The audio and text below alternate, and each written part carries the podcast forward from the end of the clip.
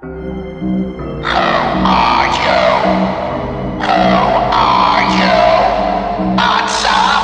have always been the dreams. Always the dreams. I don't remember how long I've been having them. Years, it seems. Decades, perhaps. They start with the same voices. Chilling, inhuman, almost pure evil. Those voices end in the same heart-rending sound of destruction, as though the universe is tearing itself apart. Then I see a fragment of something elusive, an action, a face, and I wake up with a cry. The dreams have been getting more lucid recently.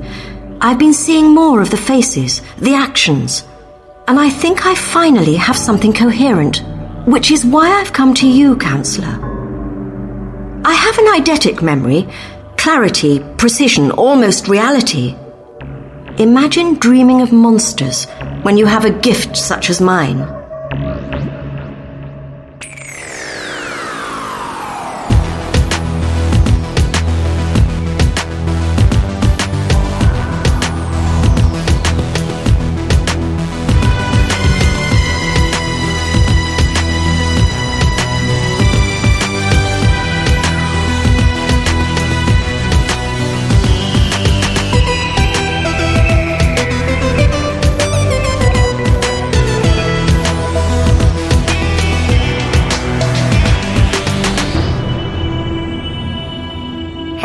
Willkommen zum Deutschen Doktor Podcast. Wie ihr gerade schon gehört habt, besprechen wir heute ein Companion Chronicle und zwar das Companion Chronicle Fear of the Daleks. Ist das zweite, was jemals erschien und hier bei mir nicht wirklich, sondern einfach verbunden über das Wunder, das sich Internet nennt, ist André aus Aus. Bad Schwartau. Bad Schwartau. ja, hallo. Oder, nee, wie hieß euer letzter Cast? Hallöle Popöle? Ach, Höhle Popöle. Es ist übrigens ganz erstaunlich. Ich war ungefähr eine Woche später, also wie, wann auch immer ihr diesen Cast hört, der ist ja eigentlich so gedacht, immer Falte zu legen, wenn mal wenig los ist. Wir hatten damals einen Cast, der hieß Hallöle Popöle und eine Woche später stand ich bei mir in der Küche um, weiß ich nicht, habe entweder gekocht oder gespült und ich hatte eins live an und da begrüßte tatsächlich ein Moderator mich so. Also nicht nur mich, ich denke dann alle in dem Fall, aber da bin ich dann fast von dem Stuhl, auf dem ich nicht saß, gekippt. Ja, das ist jetzt aber auch keine so so ungewöhnliche Begrüßung. Also ich habe es auch schon vor dem Hookah schon mal gehört. Also ich glaube, das das ist eher sowas aus aus aus dem bayerischen Raum. Hallöle Popöle, oder? Ja, die, ja, bestimmt. so gern wie ich die Bayern mag, ist es bestimmt was aus dem Raum. Das passt mir ganz gut in den Kram. Ja, ja. Ja, ich meine, aber ich habe schon mal gehört. Also es war jetzt nicht so. Hattest du es noch Ja, nie vorher gehört? Äh, Irgendwie schon mal, aber ich war tatsächlich für Bass erstaunt, dass es tatsächlich jemand benutzt. Ich dachte, das wäre so in einer Comedy-Show oder sowas wie, ähm, was, was, was ist denn das noch? Ähm, Oliver Geissen sagt immer Moin Moin Hallöchen. ja, das ist, das ist auch noch okay. Aber es gibt ja sowas wie, wie, ach, das hat doch Ernie aus Stromberg immer gesagt, aber ich komme nicht drauf, am Telefon. Oh, Wie Okese oder so, das sagt doch kein Mensch mehr. nee, ja, Stromberg ist lange Ja. her. Aber Bjarne Mädel ist toll, der Ernie gespielt Ja, hat. das, das stimmt. Der soll den auch wieder spielen sollte, hoffe ich, wenn es nochmal irgendwann wiederkommt, was sie ja eigentlich nicht wollen. Aber ich, ich finde, diese Serie hat eine Existenzberechtigung. Ich fand den Film großartig. Eben. Und die neue Richtung von wegen Politik, da ließe sich bestimmt auch viel drauf machen, auch wenn man nicht alle der alten Crew retten könnte. Aber ich glaube, mit, mit dem entsprechenden Autor und zumindest ein, zwei Hauptdarstellern aus Stromberg weiter sollte das eigentlich. Aber gut, das äh, so ja, viel, wir halt. so viel wie wir jetzt über Stromberg geredet haben, wird, werden wir nicht über das Hörspiel reden. Nee, ich fürchte auch, aber damit führst du uns zurück zum eigentlichen Thema. Ähm, aber bevor wir dazu kommen, ganz kurz, weil kann ja sein, dass jetzt drei Wochen kein WhoCast kam und ihr uns schon längst vergessen habt und ihr nicht mehr wisst, dass ihr uns unter der 0211 5800 telefonisch erreichen könnt unter www.com-WhoCast unsere Tweets lesen oder uns twittern, im Forum von www.drwo.de über den WhoCast reden, aber auch über alles andere, was Dr. Who angeht, wenn ihr keinen Bock auf Facebook habt. info.whocast.de ist unsere E-Mail-Adresse.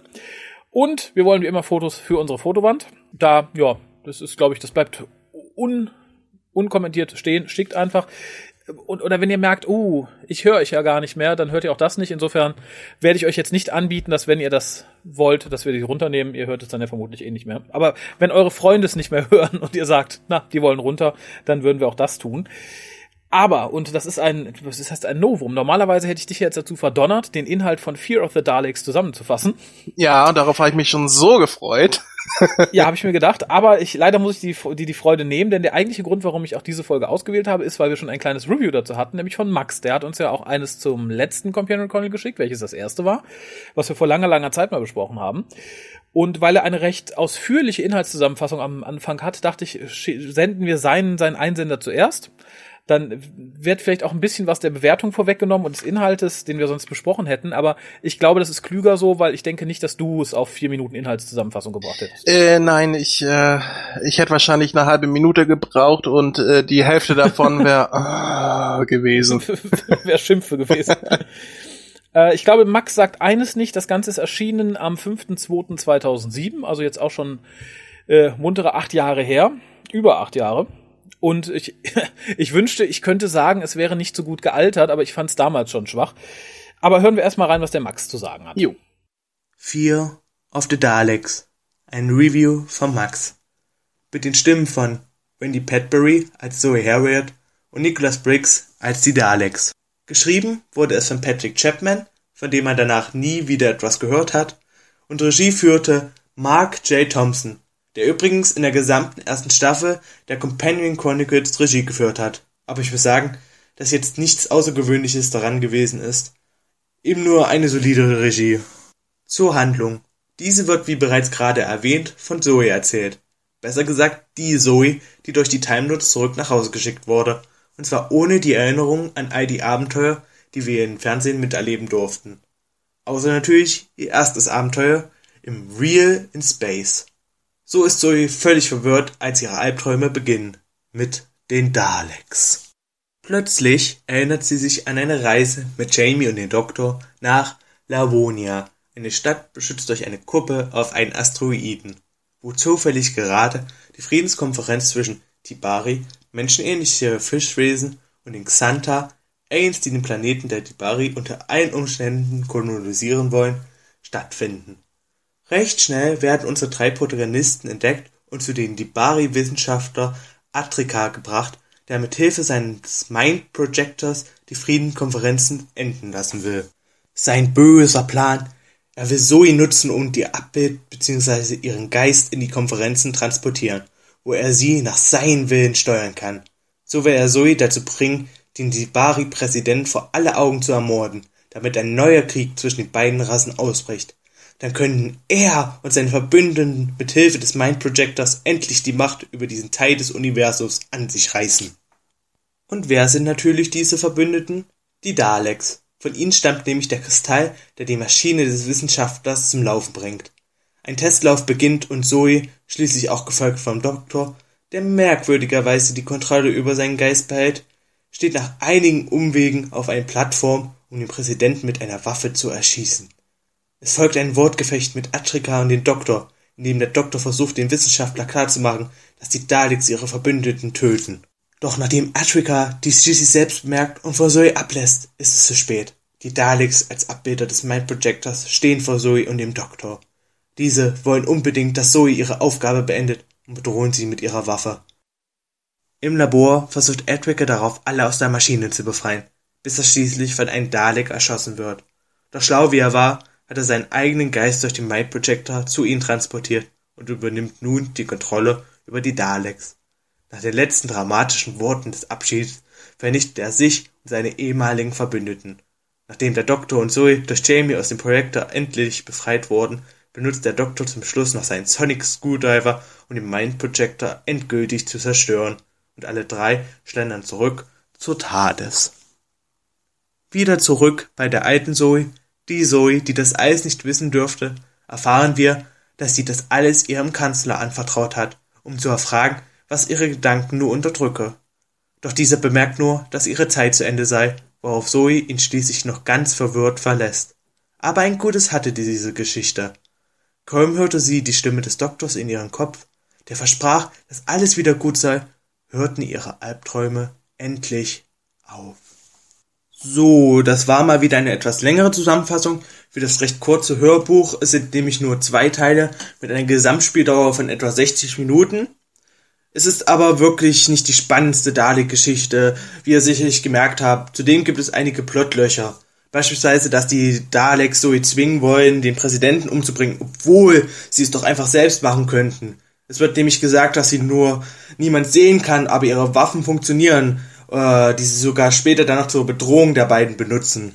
Zudem ist mir leider nicht ersichtlich, warum der Doktor einfach so als einziger die Kontrolle im Mind Projector behält, beziehungsweise warum Atrika ihn nicht einfach wieder entfernt, als er versucht plötzlich Zoe davon abzuhalten, den Präsidenten umzubringen aber um nicht nur negativ über das Hörbuch zu sprechen. Beispielsweise Wendy Petbury nämlich selbst bei ihrem hohen Alter die Zoe Harriet noch vollstens ab. Zwar schafft sie es nicht so schön wie Fraser Heinz den Doktor zu vertonen, aber die Emotionen und die Gedankenwelt des Charakters kann ich noch stets verstehen. Auch ein Pluspunkt ist der Bezug auf Evil of the Daleks, da der Doktor anfangs Zoe immer vermittelt, dass die Daleks ausgerottet sind, beziehungsweise sie keine Angst mehr haben braucht. Der nächste Punkt? Atrika, Schön und gut, er ist ein Wissenschaftler, der Rache an den Präsidenten geschworen hat, weil dieser ihn auf den Karriereweg zurückgelassen hat. Aber gleich den Planeten zum Krieg bringen und dann noch die Opferung mit den dramatischen letzten Worten. Das einzige Gute ist, dass man seine Entwicklung nacherfolgen kann. Von Vertrauen zu Misstrauen gegenüber den Daleks. Und da sind wir schon bei den Namensgebern des Hörbuches. Meine Meinung zu den Daleks? Unnötig. Zwar wird ihnen eine kleine Rolle am Ende gegeben, doch finde ich, dass man genauso gut mit uneinigen Wissenschaftlern hätte arbeiten können. Zwar macht Nick Briggs einen sehr guten Job, allerdings nur standardmäßig. Daher nehmen sie für mich keinen Platz ein, den ein anderer nicht auch hätte einnehmen können. Es ist daher eine fatale Chance, Zoe Harriet und die Daleks in Verbindung zu bringen. Meine Bewertung des Hörbuches Fear of Daleks. Für die Companion Chronicles liegt es im Mittelfeld meiner Skala von 1 bis 10. Daher etwa bei 5. Versteht mich nicht falsch. So mies ist es nicht, aber auch nicht super gut. Daher in Schulnoten etwa eine 4 bzw. 3 minus. Ich hoffe, ihr konntet euch ein bisschen erfreuen an diesem Review und damit gebe ich zurück an die Profis im Studio. Ja, erstmal vielen lieben Dank, Max. Ähm, ich finde es immer schön, wenn so Einspieler kommen. Egal zu was, nötigt uns auch mal ab, mit uns mit Sachen zu beschäftigen, die wir vielleicht nicht ganz so auf dem Schirm haben. Mach einen mach Nekromantea-Einspieler. äh, Nekromantea, haben wir das nicht schon besprochen? Doch, wir haben Ich weiß nicht, ich hab's vergessen. ich auch, aber ich meine ganz dunkel, dass wir schon nee, mal ja, hatten. ich, Man ich, möge mich ich glaube, ich glaube, ich glaube, äh, direkt vor oder direkt nach äh, Who Shopping Europe. Ja, genau. Wenn du sagst, ich verlasse mich da einfach mal. Ja, ich sag's jetzt einfach mal so, aber ich meine ja. Ja, ähm, also wir wissen jetzt und ihr wisst, worum es geht. Ähm, wir wissen, dass Wendy Petbury mitspricht, nämlich ihre alte Rolle als Zoe, und wir wissen, dass Nicholas Briggs mitspricht als die Daleks. Und viel mehr gibt es wie in den ersten Companion Chronicles auch nicht. Das hat sich ja später so ein bisschen akklimatisiert, da kam ja noch ein bisschen mehr Leben dazu. Hier ist relativ wenig Leben drin, habe ich erneut feststellen dürfen. Und das, das ging für mich so durch, durch alle Belange. Es ist wirklich auch im Vergleich zu dem davor das minimalistischste an Geschichte und technischer Umsetzung, die ich seit seit langem überhaupt in Big Finish gehört habe. Aber ich lasse dir einfach mal den Vortritt. Ja, vielen Dank. Ich weiß gar nicht, was ich dazu sagen soll. Ähm, es, es, war mein erstes Companion Chronicle. Ich habe mich bisher immer ein bisschen davor gesträubt und ähm, ich muss ganz ehrlich sagen, äh, jetzt, wenn ich das jetzt rein ohne Hintergrundwissen gehört hätte, wäre es auch, würde es mein letztes auch bleiben, weil mhm. ähm, ich sag mal so, ich hab's nachts gehört, war aber noch gut wach und als dann die Stunde um war, war ich so müde. äh, ja, äh, wo fangen wir an? Ich habe auch nicht so viele Notizen, also ich glaube, das geht recht schnell, was ich jetzt runterbiete. Äh, wenn, wenn du mehr Notizen okay. hast, darfst du auch gerne anfangen. Ich habe bestimmt mehr Notizen. Ähm, ich, ich fange vielleicht mit, mit, mit, allgemeinen, mit der allgemeinen Info an. Und zwar war das hier das erste Auftauchen des zweiten Doktors äh, Jamies und Zoes in dem Big Finish überhaupt. Also haben sich gewisse Leute damals auch sehr drauf gefreut. Das, äh, also als du gesagt hast, hier lass mal Companion Chronicle äh, äh machen und mir dann gesagt hast, hier mhm. Zoe, Jamie und zweiter Doktor, was ja so ziemlich mein mein Lieblings-TARDIS-Team ist, zumindest von von der Klasse mhm. äh, von der Klasse von der klassischen Serie, ähm, habe ich mich ja schon recht gefreut. Mhm. Aber die Freude war schnell vorbei. Ja, kann ich, ging mir damals, glaube ich, ganz genauso. Ich kann dir garantieren, noch gerade zuhören, es wird besser mit der Zeit. Also gerade, ich glaube, das übernächste mit, mit den dreien, also aus der Ära, äh, das wird gesprochen von Fraser Heinz und es ist wesentlich besser und wesentlich interessanter. Ich glaube, spätestens ab der dritten Staffel, in Anführungszeichen, haben die auch in sich mehr Leben. Da sind mehr Geräusche, mehr Töne, ab und zu mehr Stimmen und so. Äh, das hier ist doch noch sehr, sehr statisch und das tut dem nicht gut. Ja, ich glaube, das, das nehme ich mir auch dann mal als nächstes vor, wobei ich äh, Fraser Heinz auch mehr mag als Wendy Petbury.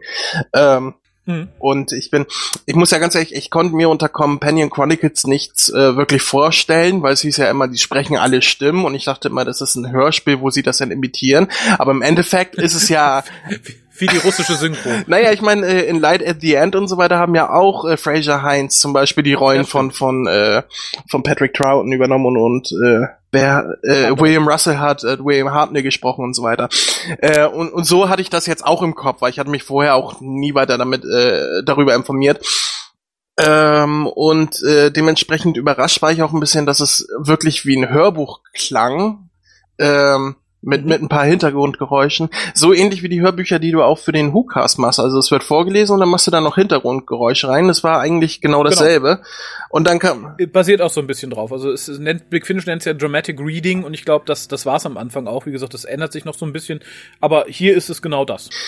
Ja, und ähm, worauf ich hinaus wollte, ist, äh, bei, bei Hörbüchern habe ich immer so, so ein kleines Problem mit, äh, mit weiblichen Sprechern. Weil ich, mhm. ich, ich weiß nicht, ob, ob ich einfach ein kleiner gemeiner Sexist bin oder ob das einfach eine Gewöhnung ist, weil ich kann mich nicht erinnern, jemals ein Hörbuch gehört zu haben, wo eine Frau spricht und deswegen finde ich das immer befremdlich. Ähm, mhm. Ähm, gar ganz kurz geht's mir ähnlich. Ich habe schon welche mit, mit Damen gehört. Ich habe eine ganz interessante Box mit äh, Miss Marple Hörbüchern, äh, verschiedenen. Und da finde ich auch die, wo die Damen sprechen, sehr viel schwerer, schwerer verdaulich. Also ich, ich glaube, das ist sehr viel schwieriger, zumindest für mich, und ich denke, es geht dir ähnlich, auch bei Hörspielen einen weiblichen, einen weiblichen Erzähler zu finden, dem ich gerne folge. Wie gesagt, John Sinclair, die Hörspiele haben irgendwann äh, den Erzähler von männlich auf weiblich gewechselt und da war ich dann auch irgendwann raus, weil ich einfach keine Freude mehr empfunden habe dabei, wenn man das so sagen kann. Ja, so. Also ich fand es jetzt nicht so arg schlimm. Ich fand gerade, äh, wie sie wie sie Patrick Troughton imitiert hat, den zweiten Doktor, äh, fand ich recht mhm. gelungen. Also das ja, hätte ich ihr so ich nicht zugetraut. Ähm, mhm. Den hat sie sehr gut getroffen. Äh, zu Jamie muss man nichts sagen, der kam eh zu kurz in dem, in dem Hörspiel. Ja. Äh, in dem Hörbuch, besser gesagt. Aber ja, das ist, äh, was ich zu ihr noch sagen könnte, wäre, ähm, dass ich, dass ich äh, das interessant fand, wie jung sie klang. Mhm, ja, hat Max ja auch angemerkt, fand ich auch. Also äh, auch in den, also vor allem in den in den Action-Sequenzen Anführungszeichen, also in der Geschichte, die sie eigentlich erzählt, ähm, wenn du da nicht wirklich genau hingehört hast, hätte das durchaus von der Schauspielerin auch in dem Alter hätte aufgenommen werden können geworden sein haben. Denn können. ja, genau. Ähm, ja, genau. Das ist halt, äh, ich habe äh, äh, bei Light at the End äh, habe ich mit Tom Baker und Louis Jameson richtig richtiges Problem gehabt, mir die Jungen vorzustellen, weil die beide vor allem mhm. äh, Frau Jameson extrem alt klang. Also so, ja. so wie sie auch sind inzwischen. Aber so klang ja, sie halt auch. Da freue ich auf ihr erstes Companion Chronicle, da ist es nämlich ähnlich. Ja, und, und ähm, hier Wendy Petbury, die klingt tatsächlich noch jung. Also das hätte tatsächlich, wie du sagtest, schon vor 30 Jahren hätte aufgenommen werden können, lassen, sein, tun. Genau. Fand ich auch äh, ganz kurz für die Leute, die die Geschichte mochten, um das vorwegzunehmen. Ähm, die Rahmenhandlung hier, dass, dass Zoe ihre Träume aufschreibt und so und halt noch die Träume von Dr. hat, die werden wohl noch mal in Staffel 5 und 6 der Companion, äh, Companion Chronicles aufgegriffen. Die habe ich selbst auch noch nicht gehört. Das habe ich auch nur gelesen. Äh, ich weiß jetzt nicht, ob ich mich so drauf freuen soll, weil ähm, wie gesagt, das, das fand ich sehr schwach. Also ich finde, aus der ersten Staffel ist das hier auch das Schwächste, wobei es auf Anhieb eigentlich am vielversprechendsten klang. Es, es hatte den zweiten Doktor, es, es hat die Daleks, die damals noch nicht ganz überstrapaziert waren. Aber äh, ganz kurz noch generell zu den Companion Chronicles, was ich bestimmt jedes Mal sagen werde, wenn wir wieder eins besprechen, irgendwie, weil wir da so viel langen Abstand dazwischen haben und ich es dann nochmal loswerden möchte. Äh, ich hatte immer den Eindruck, dass die Companion Chronicles zwar A, ein sehr guter Weg waren, endlich mal die Doktoren eins bis vier in dem Fall zu verwursten, was Big Finish vorher nicht vergönnt war. Allerdings äh, ja, hielten die halt Einzug so mit dem Nick Brickschen Sparwahn ein bisschen, der ja auch die normalen, die, die Monthlies kürzte auf äh, glatt 25 Minuten wieder.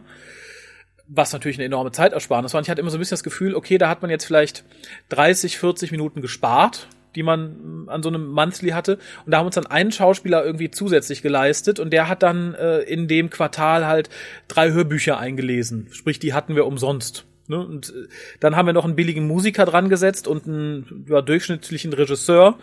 Und da hatten wir halt für relativ wenig Geld irgendwie noch ein paar Releases zum raushauen. Und das hier fand ich, merkte man ganz extrem, weil ich finde sowohl die Geschichte an sich ist total generisch. Man braucht weder die Daleks noch hat irgendein Charakter irgendwie Tiefgang. Mhm. Äh, und ich fand die Musik erstaunlich schlecht, die äh, zum einen äh, kurz episodenhaft immer so, so wie ein Jingle dazwischen kam und sehr schlecht war.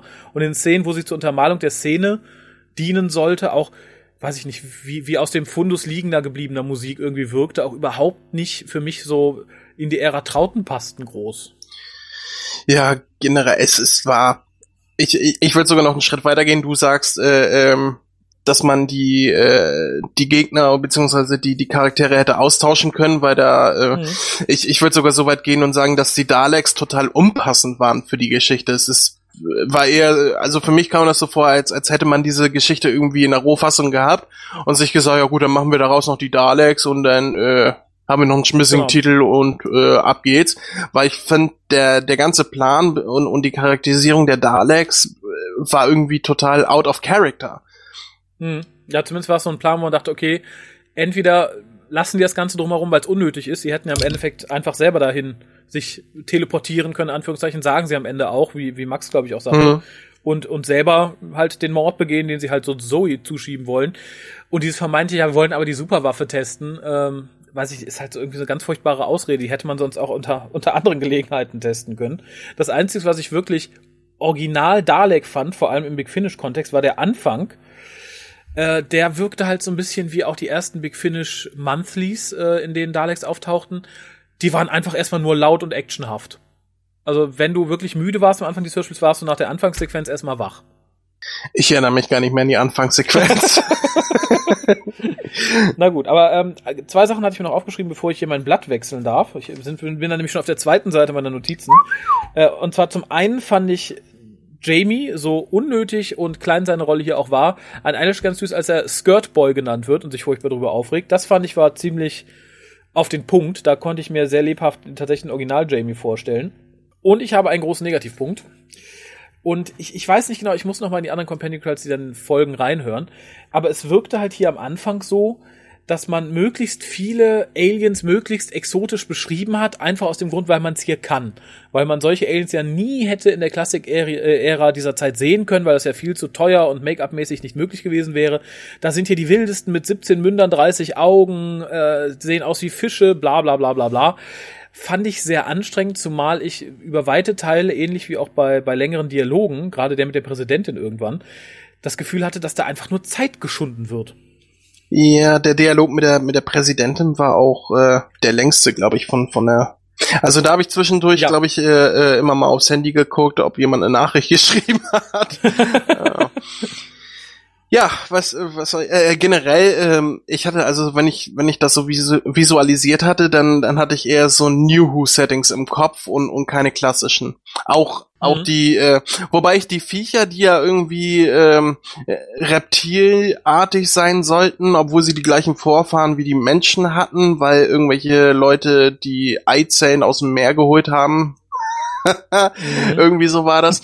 ähm, die habe ich irgendwie mit, mit den Sea Devils äh, in Verbindung gebracht, so rein visuell, ah. optisch.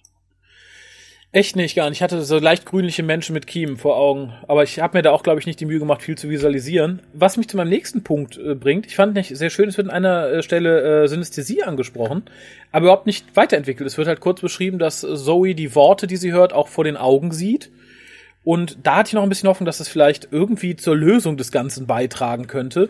Aber nö, es war, glaube ich, einfach nur, um ein paar schöne Worte zu verwenden und das Ganze irgendwie, keine Ahnung, interessanter zu machen. Ich fand's ähm, ja, und, um noch Inhalt reinzuquetschen wahrscheinlich.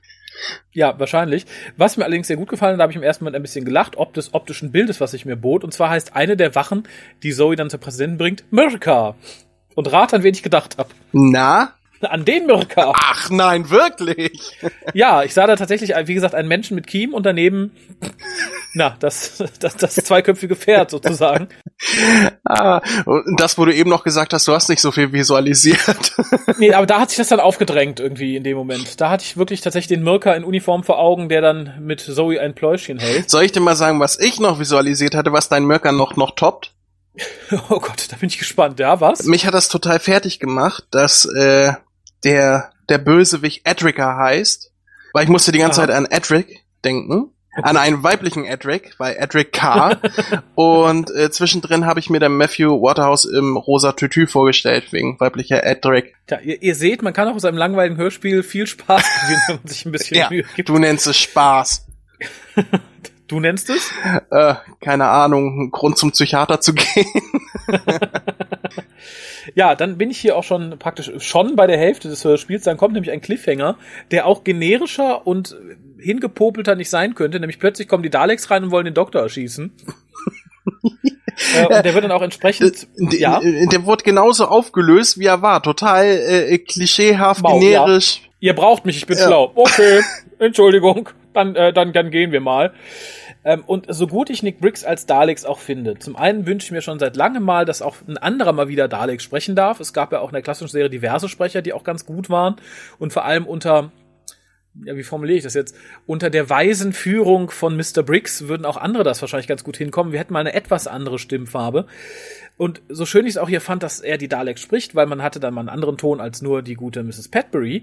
Aber ich finde selbst die Daleks klingen hier gelangweilt. Ja, ich habe zu, zu den Daleks habe ich mir, ich glaube, das ist die, die die letzte Notiz, die ich hier noch habe, was ich noch nicht angesprochen habe, ähm, dass Mhm. ich zwar die Daleks höre, aber weil ich die Daleks nicht sehe, äh, habe ich nur äh, Nick Briggs vor mir gesehen, wie er, wie er vor dem Mikrofon sitzt und da äh, irgendwas runterliest. Ja, ich, ich glaube, das ist die große Gefahr, dadurch, dass man halt jetzt immer Nick Briggs hat und auch in 100 Millionen Making-ofs Nick Ja. Briggs vor seinem Ringmodulator-Lip-Mikrofon Genau, das ist es. Wenn man die Daleks ja nicht vor sich sieht, wie in der Serie, dann äh, Mhm. hat man, also ich hatte tatsächlich das Bild von Nick Briggs im Kopf und ja gut, ich meine, das war 2007, da war das ja noch nicht so verbreitet äh, in der neuen Serie und so weiter, dass er alles Nee, spricht. Aber äh, aus heutiger Sicht äh, war das denn schon so. Ja. Und ich war, mein, mein erster Gedanke war, als er dann gesprochen hatte, ähm, war auch, das ist jetzt aber ein komischer Bruch von Randy Padbury, die alles andere spricht, plötzlich Nick Briggs die Daleks, aber dann habe ich mir gedacht, ja gut, aber Randy Padbury will ich jetzt auch nicht als Daleks hören, da ist das schon die bessere Alternative gewesen.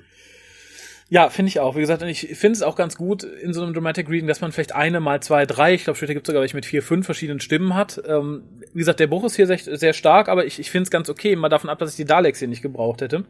Äh, kurz vor Ende kommt dann noch mal so ein ganz kleiner Pseudo-Cliffhanger, als äh, alle glauben, es ist alles verloren, der dann mit einem enormen Deus Ex Machina aufgelöst wird, in dem halt der Oberbösewicht geläutert ist und Mhm. jetzt äh, ja, tot wie er ist, aber noch schnell seinen Geist in die Daleks transferiert, um den Tag zu retten.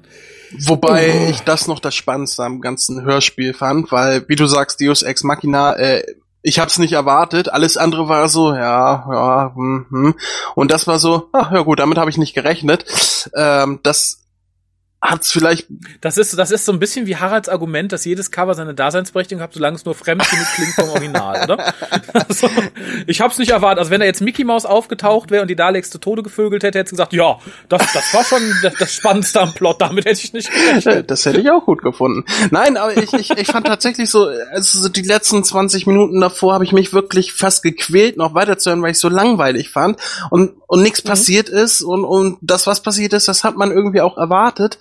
Und dann passierte das und dann war ich kurzzeitig noch mal wacher als vorher, weil ich dachte, ja gut, damit habe ich nicht gerechnet. Und das ist, ich sehe, also wenn mir etwas präsentiert wird, was jetzt nicht so gut ist, dann klammer ich mich halt an den Pluspunkten fest und das ist so ein Dreiviertel Pluspunkt für mich. Okay, gut, sei, dir Ja. zugestanden. Ich habe jetzt hier noch zwei kleine Notizen, bevor ich zu meiner Bewertung kommen würde. Und zwar etwas, das hat mich zum Schmunzeln gebracht, fast sogar zum Lachen. Und zwar ist ja so der typische Spruch, der typische Spruch an Anführungszeichen der Daleks ist, was ich, my eye stalk is impaired, I cannot see. Hier hat man dann die Abwandlung, my consciousness is impaired, I cannot think. Das fand ich relativ Das ist mir gut. gar nicht aufgefallen. Äh, wobei es mir, doch, wobei es in dem Zusammenhang natürlich in der Geschichte äh, etwas unangebracht komisch mir erschien irgendwie. Also in, in so einer leicht humorigen Folge fände ich es ganz lustig. Hier wirkt es ein bisschen deplatziert. Und was deplatziert wirkte, weil es auch irgendwie verschenkt ist, ist halt, dass wir hier die Abspannmusik schon in der Erzählung haben, als würde Zoe ihrem Psychiater auch eben die Abspannmelodie vorsummen. ich finde, da hätte man sie dann auch summen lassen sollen. Aber so mittendrin Teil des Abspanns zu senden, fand ich dann Banane. Also das hätte ich da nicht gebraucht. Zumal es mich auch so ein bisschen aus diesem, wir haben hier eine Erzählung rausriss. Also da hätte der Abstand für mich nichts zu suchen. Ja, vielleicht war, du sagtest ja vorhin, äh, dass das so wie, wie Resteverwertung vom übrig gebliebenen Geld war. Vielleicht war da das Geld alle für noch eine Minute und deswegen musste es schnell vorher noch, ne? Ja gut, aber da kam halt dann tatsächlich später, dann kommt ja noch diese kurze Szene mit, ja, guck, ich habe jetzt keine Albträume mehr, ladi ladi ja, und dann kam ja der richtige Abspann.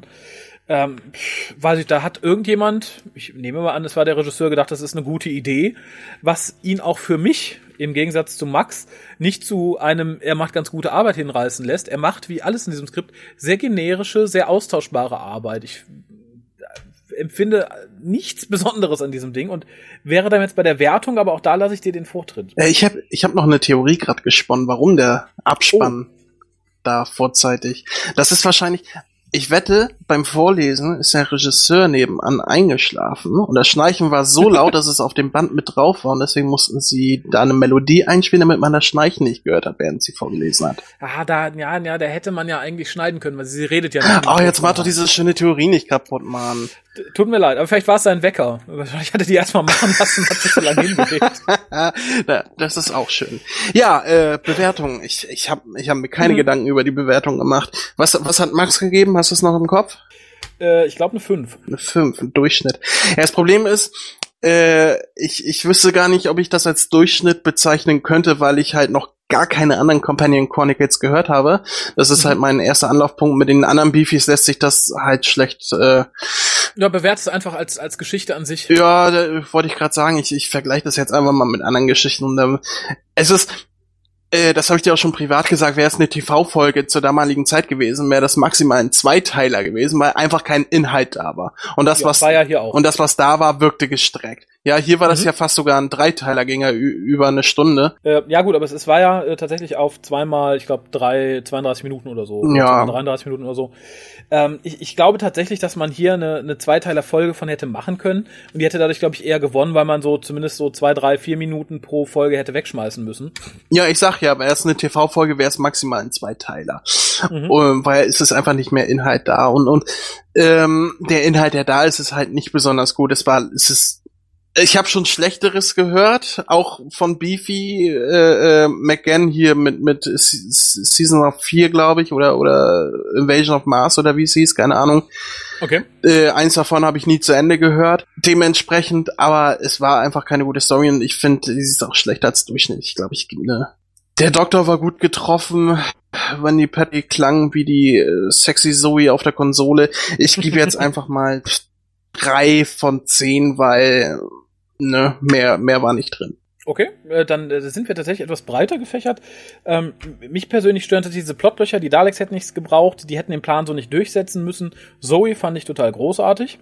Ähm, die Bezüge zu Evil of the Daleks fand ich ähnlich wie Max auch ganz interessant, dass man da so ein bisschen die Verortung innerhalb der, der, der Staffeln hat und die, die Bezüge.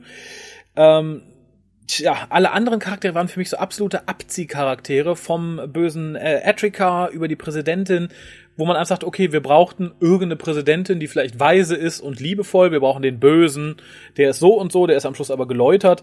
Ähm, ich finde die Geschichte einfach ultra generisch. Ich hätte sie, glaube ich, wenn es eine Klassikfolge wäre, auch ultra langweilig gefunden. Es wäre, glaube ich, tatsächlich eine der langweiligsten Troughton-Folgen überhaupt, mhm. wenn man sie verfilmt hätte. Äh, die Freude überwiegt natürlich, Zoe hier zu hören und zu erfahren, wie es mit ihr weitergegangen ist. Das gelingt in späteren Folgen aber noch wesentlich besser. Deswegen gebe ich auch die unterdurchschnittliche 4. Ähm, ganz schlecht wie drei finde ich es nicht. Dafür war es zu. Ach, weiß ich nicht. Dafür war es die erste. Da gibt es, glaube ich, den kleinen Bonus. Aber es ist tatsächlich, ich persönlich finde, unterdurchschnittlich schlecht, sowohl allgemein als Geschichte als auch unter den Companion Chronicles. Insofern hast du, glaube ich, jetzt fast den Tiefpunkt schon überwunden. Also sollten wir noch weitere besprechen, wird's nicht ganz so wehtun. Dann kann ich mich ja auf weiteres freuen. Und es ist äh, zwar keine TV-Folge, aber es ist die erste Troughton-Rezension im WhoCast, oder? Wenn wir nicht, hatten wir, weiß ich nicht, ja, kann theoretisch sein, aber es, die Frage ist halt, ob das hier auch die erste ist, die gesendet wird. Ja, also wenn, Aha. wenn das hier noch vor 2020 rauskommt, dann stehen die Chancen, glaube ich, ganz gut. Wahrscheinlich. Naja, aber ich bedanke mich bei dir. Wie gesagt, äh, wenn noch mal eins kommt, dann ist es auf jeden Fall anhörbarer als dieses. Und ja, allen anderen kann ich sagen, wenn ihr mit dem Companion Chronicle anfängt, das tut mir jetzt dir gegenüber ein bisschen leid, André, dann fangt nicht mit diesem an. Nein, äh, dem schließe ich mich auch an, fangt nicht mit diesen an und ich spreche aus Erfahrung. und äh, ja, ansonsten sage ich bis zum nächsten Mal. Vermutlich wird es hier in einer etwas größeren Durststrecke gesendet. Insofern weiß ich nicht, wie lange es noch dauert. Vielleicht kommt direkt in zwei Wochen das nächste Companion Chronicle, weil äh, immer noch irgendwie Durststrecke ist.